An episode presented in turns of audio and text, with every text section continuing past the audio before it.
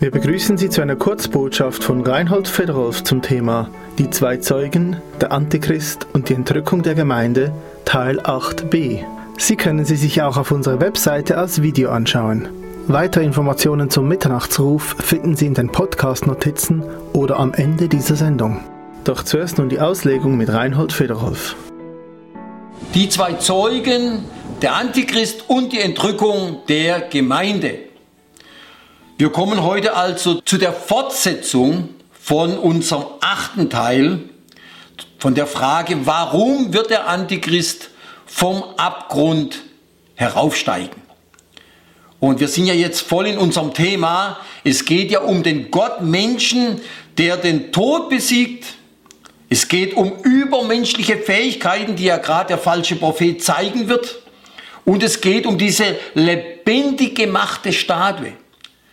Und es ist sehr interessant, dass wir heute Entwicklungen haben, die schon richtig futuristisch anmuten, in Bezug auf den Tod besiegen, in Bezug auf Mind-Brain-Upload, wo man das ganze Wissen eines Menschen herunterladen will und dann in einen Roboter uploaden will, also hineinladen will. Und es sind ganz interessante Dinge im im Entstehen. Aber wir wissen, es geht alles in Richtung antichristliches Weltreich, antichristliche Herrschaft. Es geht in Richtung totale Kontrolle. Und viele Menschen, die daran arbeiten, sind sich eigentlich gar nicht bewusst, weil sie eben das alles ohne Gott machen. Und sogar den Menschen zum Gott machen wollen. Und das behandeln wir also heute. Und ich denke, das wird sehr, sehr interessant. Und das bestätigt eben die biblische Prophetie. Gerade vom Buch der Offenbarung, wenn wir ans Kapitel 11 denken, aber auch ans Kapitel 13. Sehr wichtige Informationen, sehr wichtige Details. Gott Mensch, übermenschliche Fähigkeiten und diesem, dieser Statue Leben geben. Die Bibel sagt in 1. Chronik 16, 26, denn alle Götter der Heiden sind Götzen, der Herr aber hat den Himmel gemacht. Der Herr, das ist der Gott Israels. Denn alle Götter der Heiden sind Götzen, der Herr aber hat den Himmel gemacht. Das kann man auf alle möglichen Dinge anwenden, auf alle möglichen Abgöttereien oder auch Pseudowissenschaften, wie hier den äh, modellierten Gott Darwins diesem Bindeglied zwischen Affen und Menschen. Reden wir betreffs des Übermenschen. Denn die Schlange sagte ja zu Eva, ihr werdet sein wie Gott. Und da gibt es heute schon ganz gewaltige zukünftige futuristische Projektionen. Bio, bionische Augen mit Nachtsichtgerät, Computerschnittstellen im Gehirn und Gesundheit bis ans Lebensende. Das sind ja diese Träume der Menschen. Yuval Noah Harari, ein sehr begehrter Sprecher im Moment aus Israel, ein israelischer Historiker, der sagt folgendes, wir und die Neandertaler waren wenigstens noch Menschen. Unsere Erben werden Gott gleich sein. Ich werde immer traurig, wenn solche Dinge aus Israel kommen. Ist eigentlich sehr, sehr schade.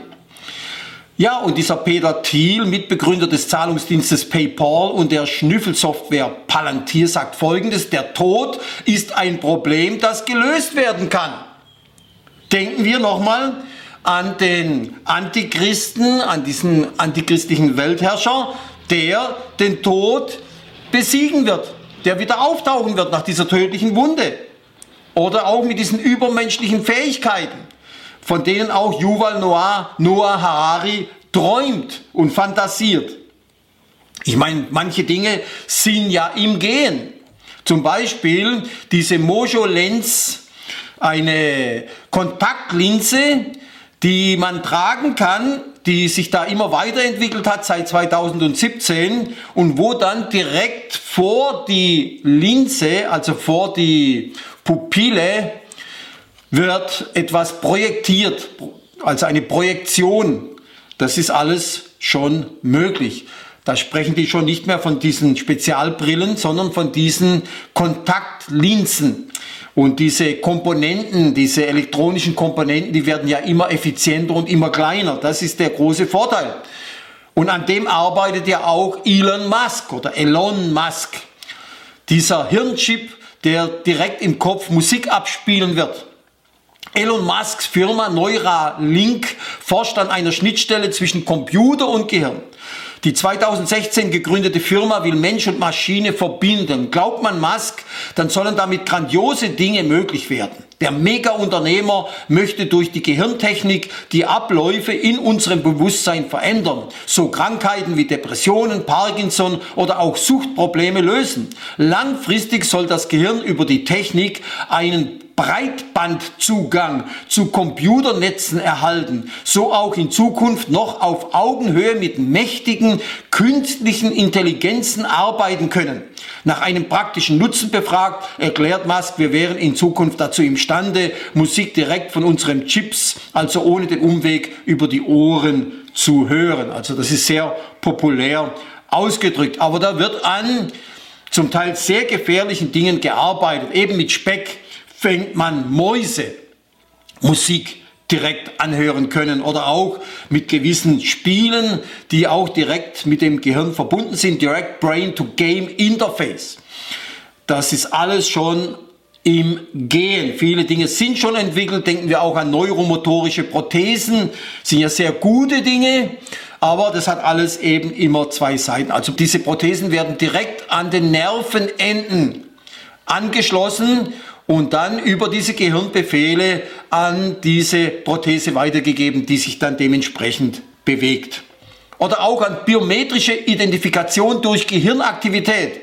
Individuelle einzigartige Reaktionen werden durch farbige Blitzlichter oder bestimmte Töne ausgelöst und können als sichere biometrische Unterschrift Anwendung finden. Was heißt das?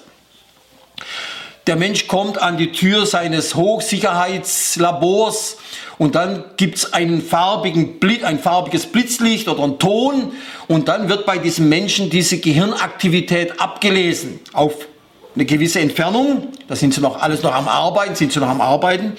Und dann wird das mit dem verglichen, was schon archiviert wurde von diesem Menschen, der eben dann die Erlaubnis erhält, dort einzutreten. Die Tür öffnet sich dann. Und das ist viel sicherer wie andere Dinge. Und schon im Jahr 1995 hat man ja begonnen, das wird von der englischen Telekom finanziert, dieses Projekt, auch dieses Mind-Uploading hinzukriegen. Dieser große Wunschtraum des Menschen, dass das ganze Wissen eines Menschen, dass man da einen Download machen kann, dass man das irgendwie auf einen Chip archiviert während dem ganzen Leben und dann das einen Download machen kann und bei anderen Menschen einpflanzen kann oder denen übermitteln kann. Mit dem makabren Namen Soulcatcher 2025. Soulcatcher heißt ja übersetzt der Seelenfänger oder der Seeleneinfänger. Was alles sehr primitiv angefangen hat, denken wir mal an die an die vielen Experimente, auch durch Sidney Gottlieb, der hat ja mit der SIA zusammengearbeitet, die haben mit LSD gearbeitet, die wollten also äh, Kontrolle über Menschen bekommen. Da war ja damals die ganze Panik wegen dem Kalten Krieg auch dann. Und gerade in den 50er und 60er Jahren wurden da sehr, sehr zweifelhafte Experimente unternommen, oft bei Leuten, die gar nichts davon gewusst haben. Aber auch da ging es um Mind Control, also ge ge bewusste Gewalt über die Menschen, über das Denken, Kontrolle zu bekommen. Und es ist interessant, dass dieser Sidney Gottlieb, er war ja ein Jude und er war mit einer Tochter von presbyterianischen Missionaren, die in Indien gearbeitet haben, verheiratet. Auch wieder interessant. Und er hat dann auch nach seiner SIA-Karriere dort sozial gearbeitet in Indien, wie wenn er etwas aufarbeiten wollte. Aber eben, er hat die ganze Verbindung zum Judentum abgebrochen, hat überall das Leben gesucht und nicht gefunden. Eigentlich sehr traurig. Aber eben, gerade auch das Militär ist da sehr dran interessiert, um auch diese ganzen begrenzten menschlichen Fähigkeiten eines Soldaten zu erweitern, irgendwie übermenschlich zu erweitern. Auch die Amerikaner wollen ja Roboter entwickeln, die wie ein vollautomatischer Grenzpolizist den Blutdruck misst, also auf, ab, auf eine gewisse Entfernung, den Pulsschlag fühlt, den Feuchtigkeitsgrad der Haut entdeckt und den Gesichtsausdruck wie auch die Gefühlsregungen jedes Reisenden überprüft um da eben eventuell potenzielle Terroristen entdecken zu können. Selbst wenn der Mensch mit Hilfe seiner 43 Gesichtsmuskeln in der Lage ist, über 10.000 verschiedene Regungen zu produzieren, kann man diese in sieben Grundtypen einordnen. Freude, Wut, Ekel, Angst, Verachtung, Trauer und Überraschung. Der Ausdruck dieser Gefühle ist in allen Kulturen gleich und dient als Grundlage der Mimikforschung wo man oft ja auch erkennen will, ob ein Mensch die Wahrheit sagt oder ob er eben lügt.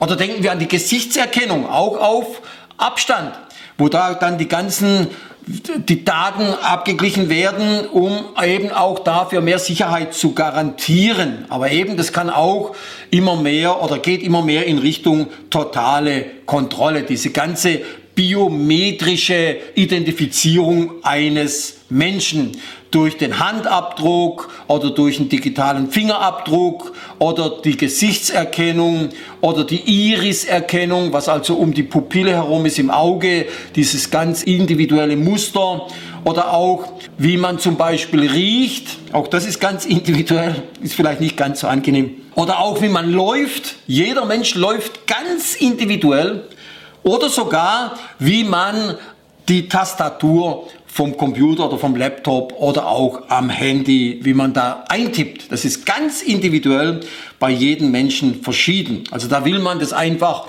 versuchen, dass man unfehlbar Menschen identifizieren kann.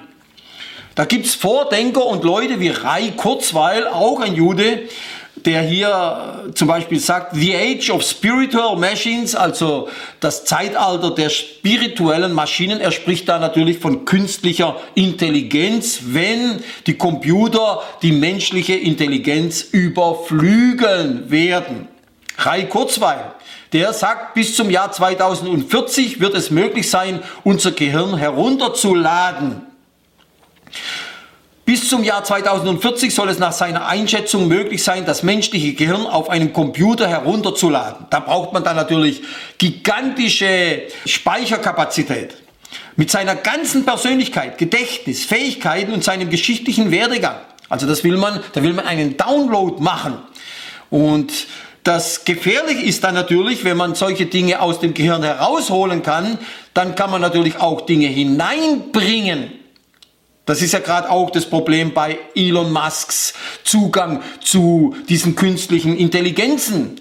Dieser Breitbandzugang, der kann ja auch in die andere Richtung wieder zurückfließen und Menschen können dann manipuliert werden. Das ist sehr gefährlich. Oder eben auch, dass es da eine richtige Diktatur gibt, dass die Menschen, die die Fähigkeiten haben, das Geld, die Macht, da eine ganze Klasse von minderwertigen Sklaven halten können.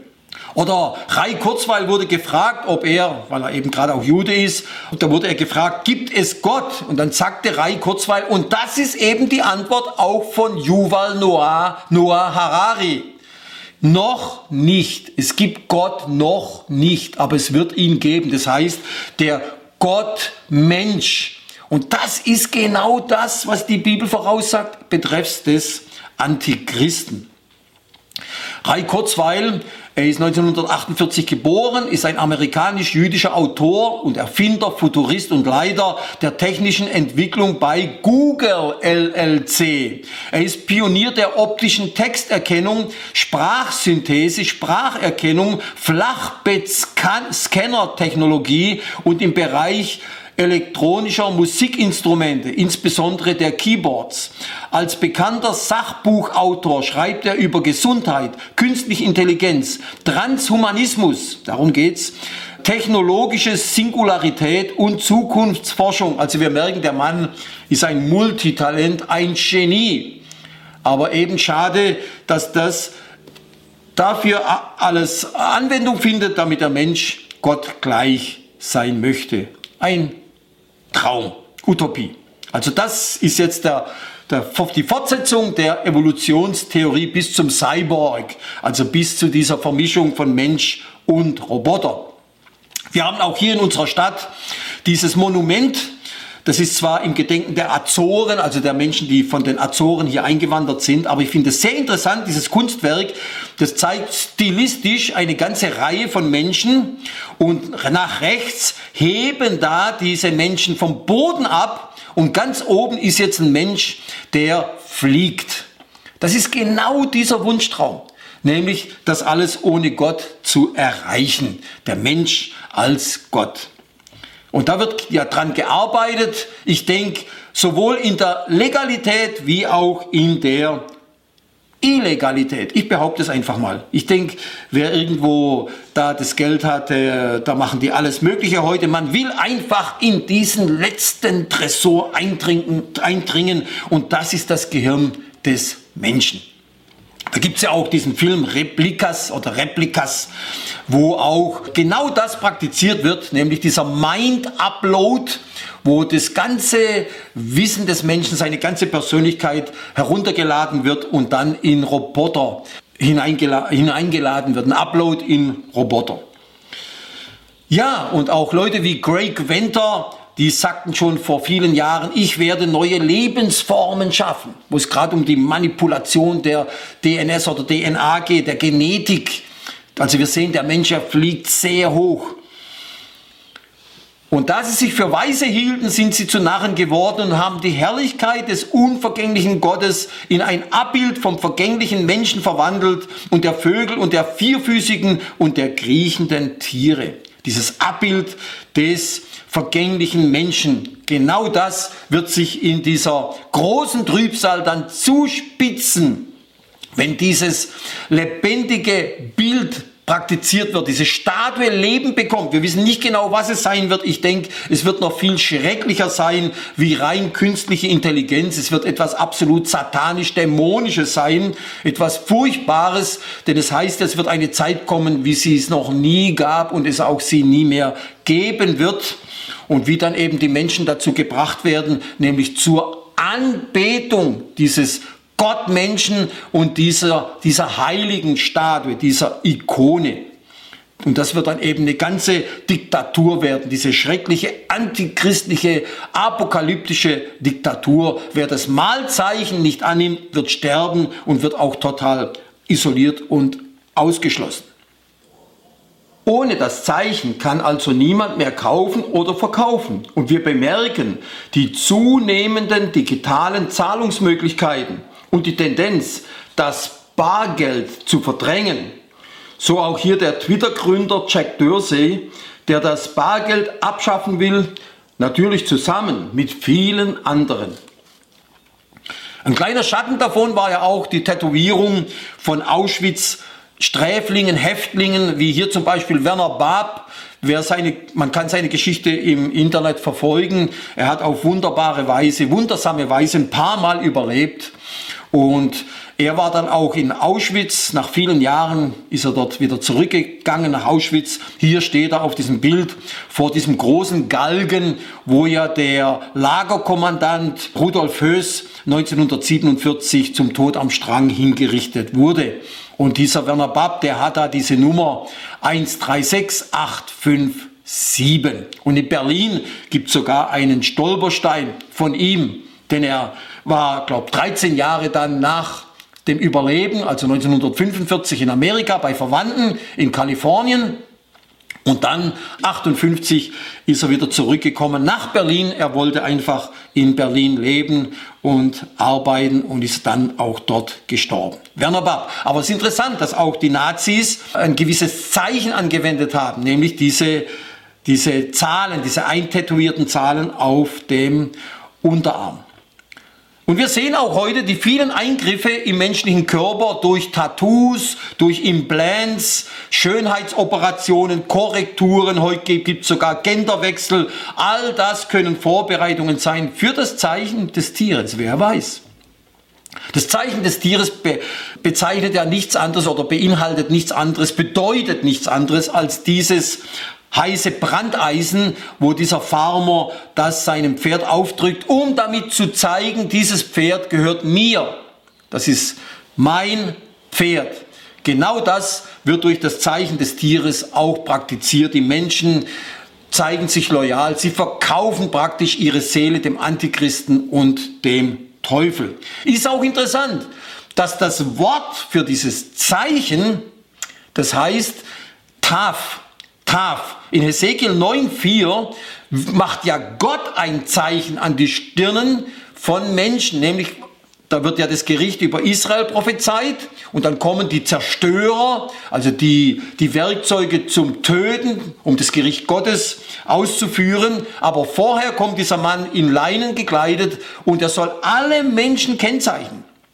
Heißt er hier, geh mitten durch die Stadt, mitten durch Jerusalem und mache ein Zeichen an die Stirnen der Leute, die seufzen und jammern über all die Gräuel, die in ihrer Mitte geschehen.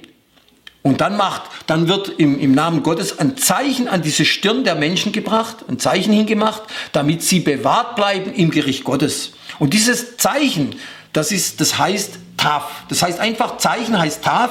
Das ist ja der letzte Buchstabe, der 22. Buchstabe im hebräischen Alphabet. Und das Interessante ist, dass dieses alte Taf früher wie ein Kreuzchen ausgesehen hat. Wie ein Kreuz ist doch auch ein Hinweis auf das Erlösungswerk Jesu. Er ist ja der Mann in Leinen, der vor dem Gericht hergeht und dann Menschen kennzeichnet, damit sie bewahrt werden. Nicht ähnliches geschieht ja auch dann in der Apokalypse. Sehr interessant.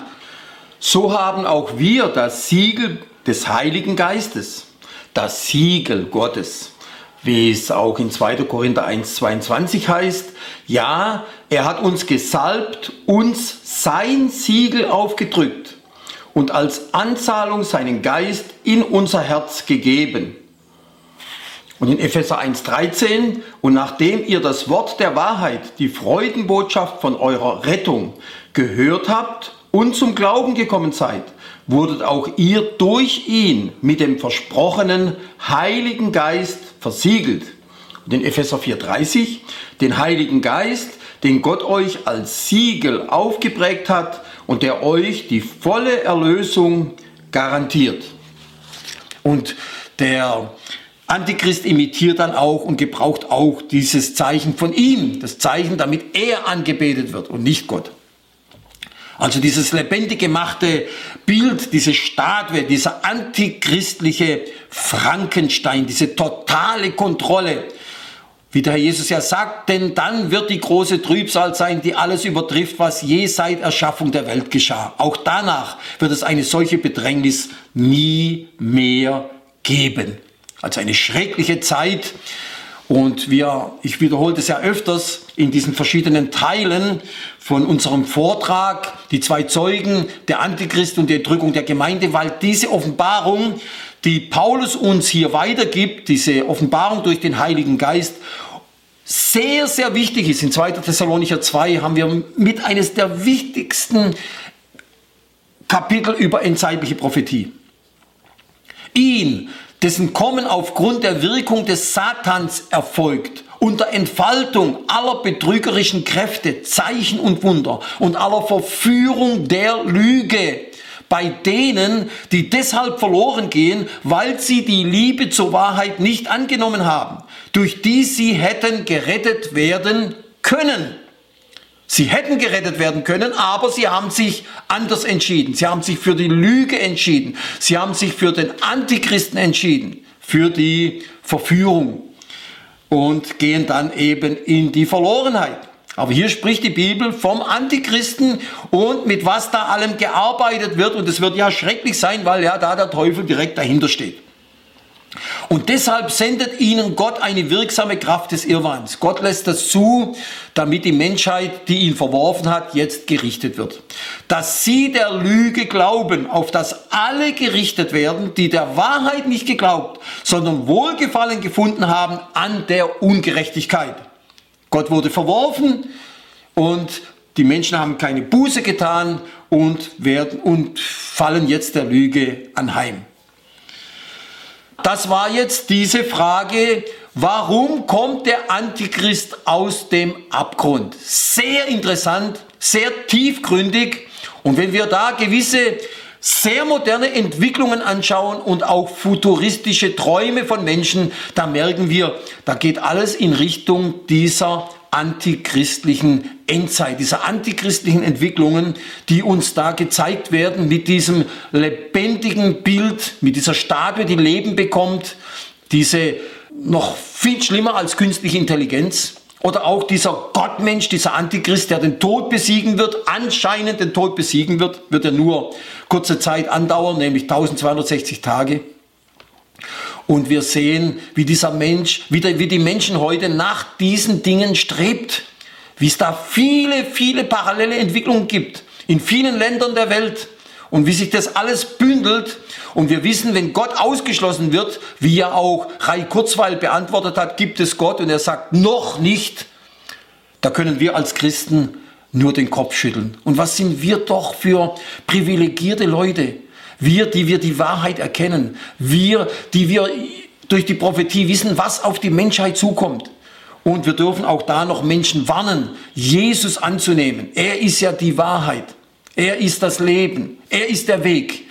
Und noch leben wir in der Gnadenzeit, obwohl wir annehmen müssen, dass die Gnadenzeit so langsam zu Ende geht. Möchte Gott uns Gnade geben, dass auch wir jetzt wieder etwas mehr über biblische Prophetie gehört und gelernt haben und dass uns das auch diese Gewissheit gibt. Gott hat alles in seiner Hand. Die Prophetie erfüllt sich. Und wir sind in Jesus absolut geborgen. So wie die Leute damals in Hesekiel 9 dieses Taf, dieses Zeichen Gottes bekommen haben, so haben ja auch wir dieses Siegel des Heiligen Geistes und wir gehören Jesus und wir haben diese wunderbare Zukunftshoffnung, dass Jesus zurückkommen wird und uns zu sich in den Himmel holen wird.